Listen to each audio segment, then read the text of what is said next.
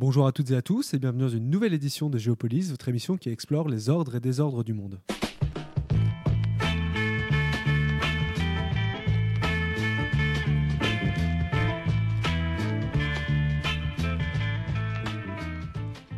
Bonjour Rick, aujourd'hui c'est la direction de la Turquie que nous prenons, une Turquie qui sous la direction hein, de Recep Tayyip Erdogan au pouvoir depuis près de 20 ans prend un peu positionnement géostratégique parfois difficile à suivre. hein. Oui, bonjour Thomas, bonjour à tous. C'est vrai qu'il est parfois euh, compliqué de savoir dans quel camp se trouve la, Turquie, formellement dans, dans l'OTAN, mais on sait à quel point les relations sont compliquées entre Ankara et les pays occidentaux qui reprochent hein, justement à la Turquie ses entorses de plus en plus graves et répétées face à l'état de droit. Et n'oublie pas également les liaisons, dirons-nous, un temps dangereuses d'Erdogan avec la Russie de, de Vladimir Poutine. Alors la Turquie d'Erdogan a de fait hein, pendant un temps cultivé de très bonnes relations avec, euh, avec Vladimir Poutine avant que, les, que ces relations se détériorent subitement, les deux pays ayant des positions euh, très divergentes, notamment sur la, sur la guerre en Syrie. Et la guerre en Ukraine a encore euh, compliqué la donne. hein. Oui, Thomas, la Turquie a un positionnement sur le conflit ukrainien assez difficile à lire également. On sait que qu'Ankara a développé un solide partenariat avec, euh, avec Kiev depuis des années. Elle livre notamment des armes, dont les fameux drones Qui ont eu un, et continuent de jouer un rôle décisif dans, dans le conflit. Ce sont notamment ces drones hein, qui auraient largement contribué à couler le, Moskva, ce navire amiral de la flotte russe qui a sombré au large d'Odessa il y a quelques semaines de, de cela. Mais on sait aussi que ce soutien affiché à l'intégrité territoriale de, de l'Ukraine et ses livraisons d'armes euh, n'empêche pas Erdogan de, de continuer à développer des relations avec la, Russie. Hein, Moscou n'a pas été mis euh, à l'index par Ankara comme l'ont fait les pays occidentaux. Et la Turquie a d'ailleurs accueilli des négociations entre Russes et Ukrainiens qui, nous, on le sait, hein, malheureusement, et cependant rien donné. On imagine également euh, maintient ce positionnement d'entre-deux, si on peut dire, car l'économie turque traverse des turbulences et la situation pourrait encore euh, s'aggraver. Oui, car l'économie euh, turque est entrée dans une zone euh, de turbulence, hein, Ulrich. Oui, Thomas, l'économie turque traverse effectivement une passe très difficile. L'inflation avoisine les 70% sur un an et est à son plus haut depuis euh, 2003. 2003, c'est la date de l'arrivée au pouvoir euh, de Recep Tayyip Erdogan. Et cette inflation, elle entraîne une dramatique baisse du pouvoir d'achat de la population euh, turque. Et pour beaucoup d'observateurs, cette déconfiture économique, elle est très largement imputable à Erdogan, qui a géré l'économie comme tout le reste de façon autoritaire et dogmatique en plaçant la Banque centrale sous son contrôle. Il a aussi soutenu des décisions qui ont fait fondre la valeur de la monnaie turque qui a perdu en 2021 près de 44% face au dollar. Et en toile de fond euh, de cette situation compliquée, on assiste à un durcissement du régime euh, toujours plus autoritaire. hein. Oui, Thomas, s'il en fallait une nouvelle euh, preuve, une nouvelle illustration de cette dérive autoritaire, elle serait à trouver dans le jugement inique hein, qui vient de s'abattre sur Osman Kavala. Osman Kavala, c'est un riche mécène, turc qui vient d'être condamné à la prison à vie. Son crime, avoir voulu jouer les médiateurs lors du mouvement de protestation de, de Gezi en 2013, qui avait fait, on s'en souvient, vaciller le, le régime. Cet autoritarisme est un signe peut-être de la fébrilité du, régime, qui s'inquiète de la popularité aussi du maire d'Istanbul, Ekrem İmamoğlu, euh, qui a réussi à s'imposer à Istanbul, l'ancien fief du, président turc à la veille des élections hein, qui auront lieu euh, l'année prochaine. Et pour parler euh, de cette situation, vous avez pu interroger euh, Monsieur euh, Bozarslan. Hamid Bozarslan est un historien et politiste spécialiste du Moyen-Orient. Il est professeur à l'EHESS. On écoute l'interview, mais avant cela, une pause musicale.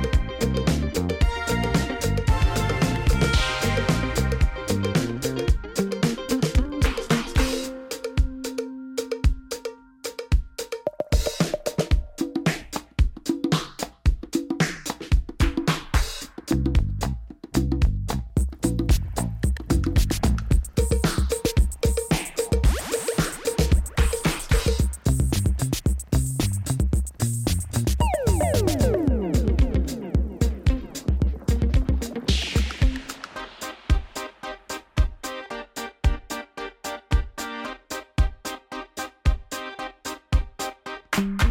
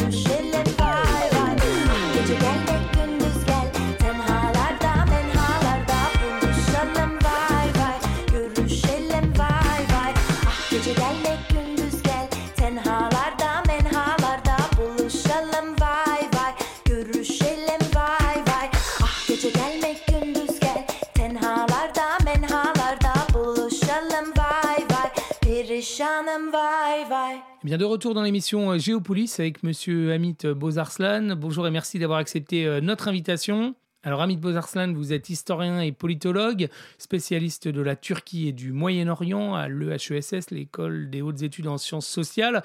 Vous avez publié l'année dernière un ouvrage intitulé L'antidémocratie, Iran, Russie, Turquie. Pourquoi, Monsieur Bozarslan, avoir choisi de mettre ces trois États euh, finalement euh, dans le même groupe, dans, le même panier, si je peux dire? Euh, alors, on se rendait compte hein, que les mouvements dits populistes hein, gagnaient de la force hein, un peu partout dans le monde. on voit aussi combien la Chine occupe aujourd'hui une place centrale euh, sur la carte euh, du monde. Euh, ailleurs, comme au Venezuela, comme en Inde, on a des expériences qu'on ne sait pas tout à fait définir, mais qui sont un peu plus qu'autoritaires. parmi ces pays-là, j'ai choisi trois, la Turquie, l'Iran et la Russie, en partie parce que ce sont des puissances qui ont joué un rôle extrêmement destructeur euh, au Moyen-Orient, notamment dans le conflit syrien, mais pas exclusivement dans le conflit syrien. Mais surtout, il s'agit de trois anciens empires euh, frustrés qui souffrent d'une très violente nostalgie d'empire. Et que dans les années 2000-2010, on a vu qu'il certaines convergences se sont réalisées entre ces trois euh, ex-empires. Parmi ces convergences, hein, l'idée que la nation est une civilisation, que cette civilisation est irréductible à toute autre civilisation, que la nation dispose d'une ontologie, que cette ontologie est pure et cette ontologie est incarnée par le leader, mais cette ontologie est constamment menacée par une autre ontologie qui serait l'ontologie occidentale corrompue et corruptrice, que la nation aurait une mission historique et que cette mission historique consisterait à dominer le monde, que la guerre aurait été voulue à la fois par l'histoire, mais certifiée aussi par la nature et par le créateur. Et donc, on a vu vraiment effectivement une des convergences théoriques se réaliser. Mais ce qui est aussi extrêmement important de saisir, c'est que dans ces trois pays-là, le discours n'a aucune autonomie.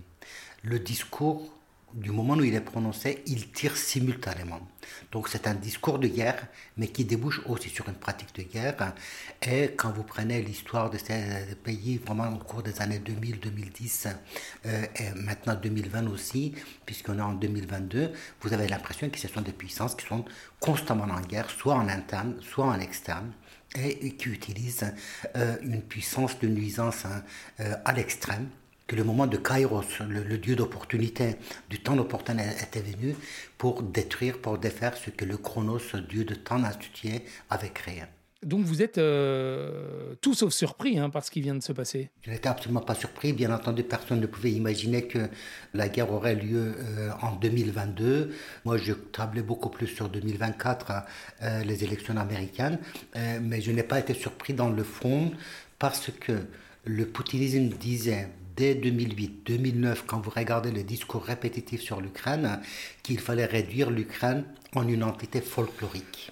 Une entité folklorique signifie qu'en gros, l'Ukraine ne sera plus réputée que par ses champs de blé et éventuellement euh, ses costumes euh, euh, traditionnels, qu'on peut éventuellement laisser quelques provinces, quelques rayons, comme on le dit, catholiques à la frontière polonaise, mais que pour le reste, l'Ukraine n'a pas le droit d'exister parce qu'elle n'avait pas existé, et donc l'Ukraine n'était pas un sujet de l'histoire. Tout ceci était dit mais redit, sauf qu'il y a eu un tel aveuglement que voilà, on pensait que le niveau discursif n'était pas du tout le niveau pratique et qu'il y avait une séparation totale, que le discours était prononcé soit dans l'air, soit uniquement à destination de, euh, de, de, de la population locale, de la population russe, de la société russe, alors que tout indiquait, mais vraiment de manière extrêmement convergente, fortement convergente, que non, le discours n'était pas dans l'air et n'était pas uniquement destiné à la société russe.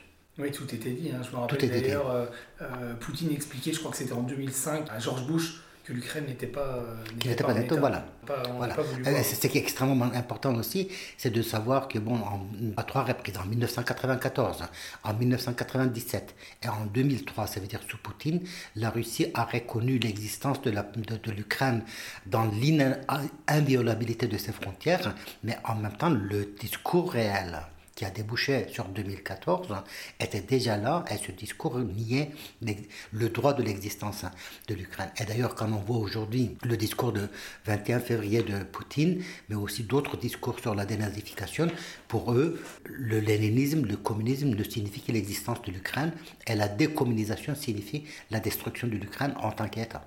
Et vous pointez aussi quelque chose de, commun dans ces trois États, c'est cette haine hein, de l'Occident euh, qu'on n'a peut-être pas voulu assez voir également. hein. C'est une haine de l'Occident qu'on n'a pas assez vu voir parce qu'on a essayé d'expliquer cela par l'humiliation subie par euh, ces trois anciens empires. On a effectivement pensé qu'il y avait une sorte de frontière qui séparait ces empires de l'Europe.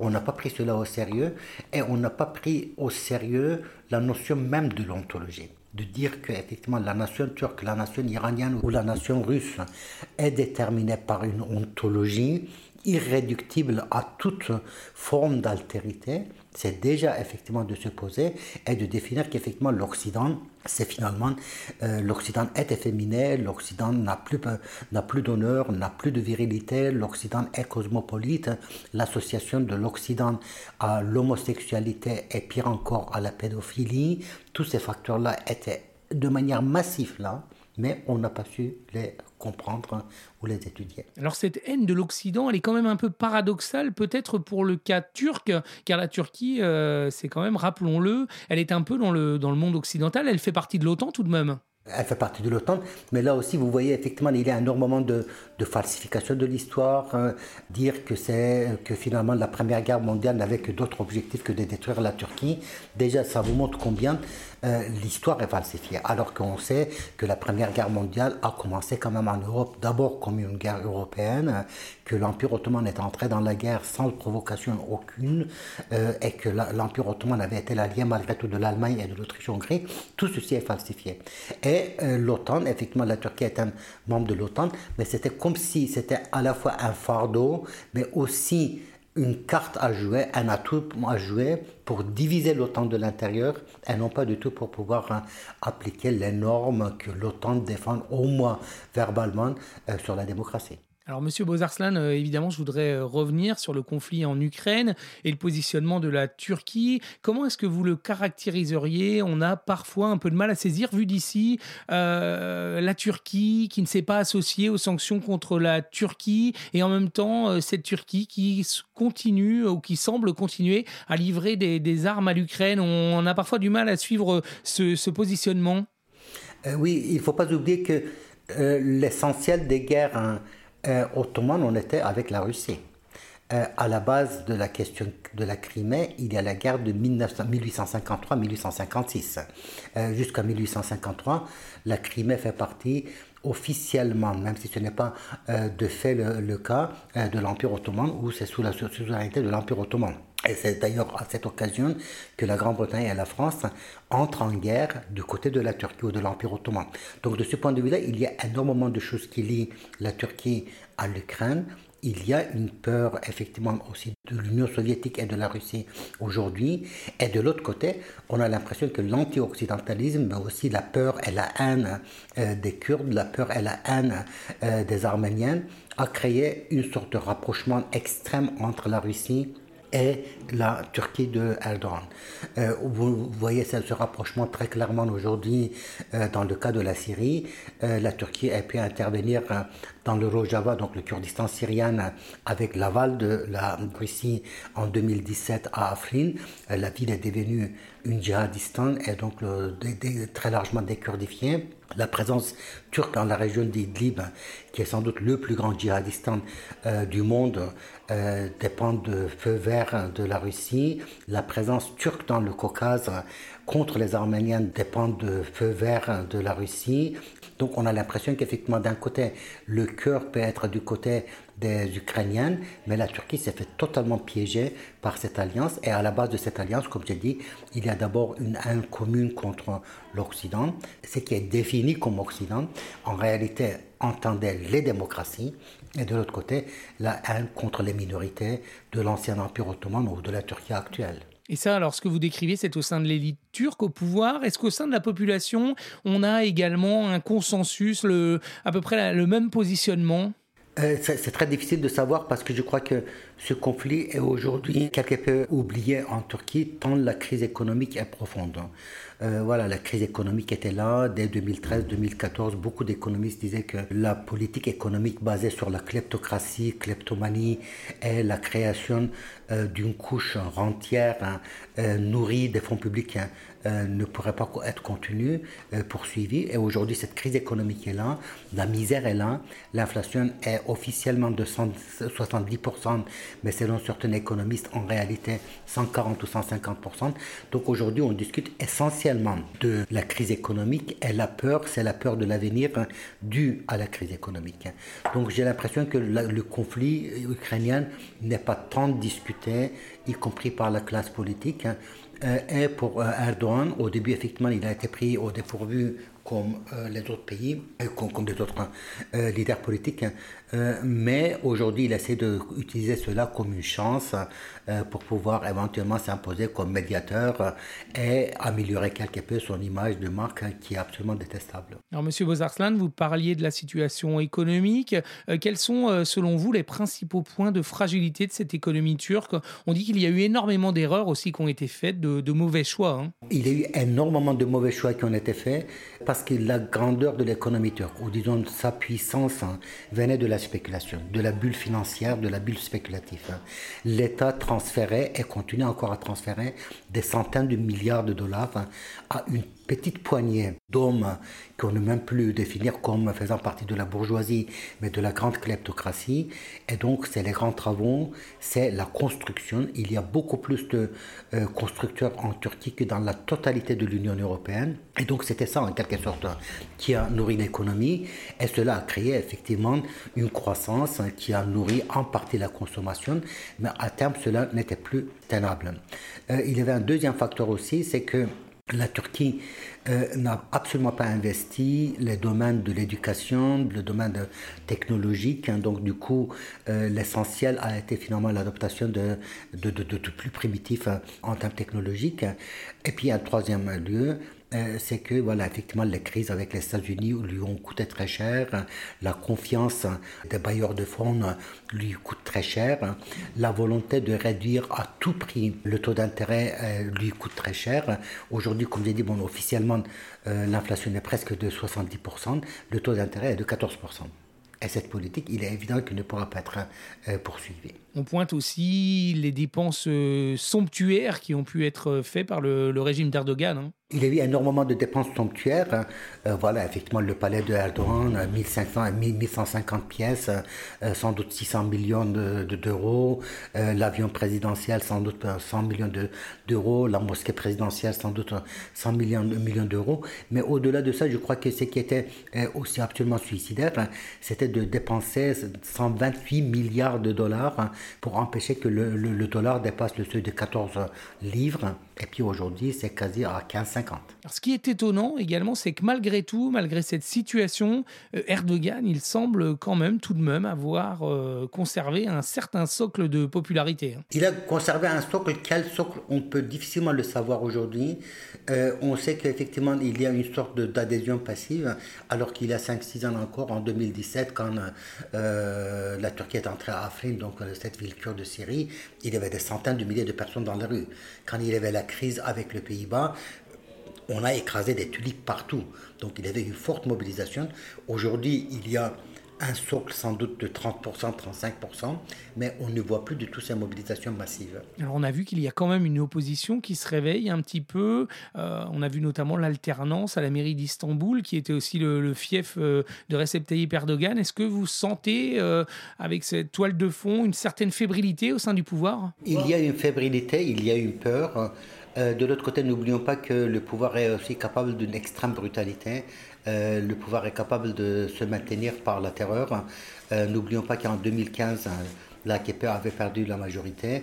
euh, on est entré dans une période de, ter- de terreur blanche hein, extrêmement dense qui a fait 800 morts. hein. et puis par la suite, on a renouvelé les élections. Donc n'écartons pas ces hypothèses-là non plus. La fébrilité ne signifie pas nécessairement que voilà, la chute d'Erdogan par les élections. En tout cas, c'est demain. Et la terreur hein, dont vous parlez, elle a été illustrée par un procès totalement inique, euh, celui d'Osman euh, Kavala, qui a été condamné à une énorme peine de, prison. Euh, quand on regarde les charges hein, qui avaient été retenues contre, lui et qui ont l'air tout à fait, tout à fait euh, ça semble stupéfiant. hein. C'est absolument stupéfiant, d'autant plus que euh, durant la même période, on a libéré plusieurs membres de l'organisation Hezbollah turque euh, qui est euh, responsable de l'assassinat des dizaines et des dizaines d'intellectuels kurdes, mais aussi de policiers et de soldats turcs. Donc effectivement, tuer les soldats turcs peut ne pas être considéré comme un crime nécessitant une sanction durable, alors que Osman Kavala, qui a toujours refusé la violence, hein, qui a toujours refusé la radicalité, qui s'est battu pour une Turquie ra- radicalement transformée pour précisément que les radicalités ne débouchent pas sur la violence hein, et qui a su fédérer voilà, des causes multiples, la cause arménienne, la cause kurde, la cause des femmes, la cause des démocraties, la cause de rapprochement avec l'Europe, la cause des LGBT, a été effectivement lourdement sanctionnée. Et je pense que, bon, d'une, parce que euh, euh, le, le- le président Erdogan a besoin des gens qui incarnent sa colère. Et Kavala en fait partie, Demirtas, le leader kurde, en fait également partie. Et de l'autre côté, effectivement, dans la mesure où ces gens-là incarnent des causes multiples qui dépassent leur propre personne, deviennent euh, des cibles à absolument éliminer. Sur cette toile de fond euh, assez terrible, il reste quoi en termes de, liberté de la presse en Turquie? Il reste malgré tout des espaces de liberté, des espaces de résistance hein, euh, qui ne sont pas très très très nombreux, mais la presse internet par exemple qui est assez florissante et pour le moment le pouvoir ne les considère pas ou ne parvient pas à euh, limiter leur impact hein. Et donc là il y a quand même pas mal de débats. Il reste quelques marges de ma- manœuvre syndicales qui sont là. Euh, certaines maisons d'édition continuent à se battre malgré tout. Euh, beaucoup d'intellectuels ont été euh, voilà, arrêtés, des universitaires qui ont été purgés, quelques 6000 universitaires. Ces universitaires essaient de créer des cercles alternatifs hein, de création scientifique, hein, euh, de production scientifique. Donc il reste malgré tout des espaces de, de résistance. Et je crois que l'essentiel aujourd'hui, de l'enjeu aujourd'hui en Turquie, c'est effectivement d'institutionnaliser ces espaces de résistance et de les projeter dans l'avenir. Et comment euh, vous les institutionnalisez, euh, ces coopérations, les soutenant par des projets, des, des- des coopérations, des projets euh, communs universitaires? Je pense qu'il faudrait que le l'essentiel de dynamique de, de l'intérieur. Euh, le, le dynamique qui viendra de l'extérieur ne pourrait qu'être euh, des points d'appui. L'essentiel doit malgré tout venir de l'intérieur. Alors, monsieur, monsieur Bozarslan, quelques questions également sur le contexte géopolitique, si vous le voulez bien. Euh, Qu'est-ce qui reste euh, comme levier à l'Union européenne pour peser au moins un petit peu sur le pouvoir turc aujourd'hui? L'Union européenne a perdu énormément d'occasions. Voilà, en 2015 déjà, 2016, lorsque la Turquie de toute façon disait qu'il fallait inonder l'Europe euh, d'immigrés parce que la Première Guerre mondiale n'était pas terminée et que c'était une revanche ou une continuité de la Première Guerre mondiale. Là, l'Union européenne n'a rien fait. Lorsqu'on a commencé à purger les, les enseignants de l'Union européenne, n'a rien fait. Euh, Lorsque les villes kurdes en 2015-2016 ont été détruites, l'Union européenne est restée totalement silencieuse. Aujourd'hui, l'Union européenne ne pourra avoir des leviers qu'elle souhaiterait se donner. Est-ce qu'il aura un courage démocratique hein? Est-ce qu'il aura un courage de dire nous existons en tant que l'Union? Je crois qu'en dehors de cela, on ne peut pas envisager d'autres leviers. Alors, on a vu dans ce contexte un événement étonnant, c'est cette récente euh, visite de Recep Tayyip Erdogan en, Arabie Saoudite. On sait que les relations étaient extrêmement euh, glaciales depuis l'assassinat de, de Khashoggi, journaliste saoudien, il y a quelques années dans le consulat à Istanbul, en, Turquie, euh, dans le consulat saoudien. Euh, Ça veut dire quoi? C'est le symbole d'un homme aux abois, cette, euh, cette visite à Riyad? C'est définitivement le symbole d'un homme aux abois, euh, parce que n'oublions pas que pendant dix ans, la Turquie a euh, mené politique de, de, de, crise extrême à, à, à l'étranger, euh, avec Israël, avec l'Égypte, avec l'Arabie Saoudite, avec les Émirats, avec les Américains, euh, avec les Allemands, avec les Français. Euh, donc voilà, la liste est très très longue. Et aujourd'hui, on voit que cette stratégie de colère hein, extrême et de nuisance extrême est arrivée à son terme. Euh, ça, finit par détruire le- l'erdoganisme en Turquie, euh, en Turquie même. Donc Erdogan a besoin d'appui, y compris financier. Et donc pour cela, effectivement, il y a une volonté de enterrer la hache de guerre. hein. Euh, mais sans doute ça vient un peu trop tard. Et toute cette politique que vous avez décrite, notamment cette politique un peu expansionniste, cette influence recherchée en Libye, en Syrie, euh, compte tenu euh, des problèmes financiers, est-ce que vous diriez que- qu'elle est, derrière nous? Derrière nous, je n'irai pas aussi vite, hein, euh, mais je ne vois pas comment la Turquie pourrait désormais effectivement envisager d'autres aventures, d'autant plus qu'il y a eu aussi un facteur qui a changé. À la Maison Blanche, il n'y a plus un bateau ivre, mais il y a la présidence Biden. Et donc, du coup, effectivement, avec l'arrivée de Biden, on a l'impression que Erdogan s'est trouvé aussi un peu orphelin de Trump. Pour le moment, on en est loin, les prémices sont là, mais n'oublions pas que lors de la guerre de Karabakh, hein, donc en 2019-2020, le discours d'Erdogan, c'était un discours génocidaire. Donc effectivement, là aujourd'hui, il se peut qu'il y ait une volonté de rapprochement pour dire aussi aux Américains, vous voyez, effectivement, on n'est pas contre les Arméniens, euh, mais en même temps, de, euh, maintenir l'Arménie dans une situation de subordination totale. hein. donc voilà. Alors pour faire un peu de prospective, je ne sais pas si c'est possible, il y a des élections l'année prochaine, euh, vous, les, vous les imaginez comment? Non, pour le moment, je, je m'interdirais vraiment de, me projeter dans l'avenir. Est-ce que les élections auront lieu en décembre, novembre-décembre 2022, de manière anticipée, ou en 2023 Euh, Quelle sera la situation euh, d'ici là? Euh, Est-ce qu'il va y avoir une politique répressive à l'égard du principal parti d'opposition euh, y compris le, maire d'Istanbul? Donc toutes ces questions-là sont en suspens. On ne peut pas écarter une politique extrêmement répressive euh, sur une durée très courte, mais de sorte de paralyser, de vouloir paralyser l'opposition. Donc tout ceci m'interdit aujourd'hui donc de faire des projections. Il n'y a pas de dauphin hein, pour Erdogan euh, pour l'instant. Pour le moment, il n'y a pas de dauphin. Eh bien, je vous remercie très chaleureusement, monsieur Hamid Bozarslan, d'avoir bien voulu répondre à nos questions. Je rappelle que vous êtes historien, politologue, spécialiste de la Turquie et du Proche-Orient à l'EHESS, euh, l'école parisienne. Merci, euh, merci beaucoup d'avoir accepté l'invitation euh, de radio.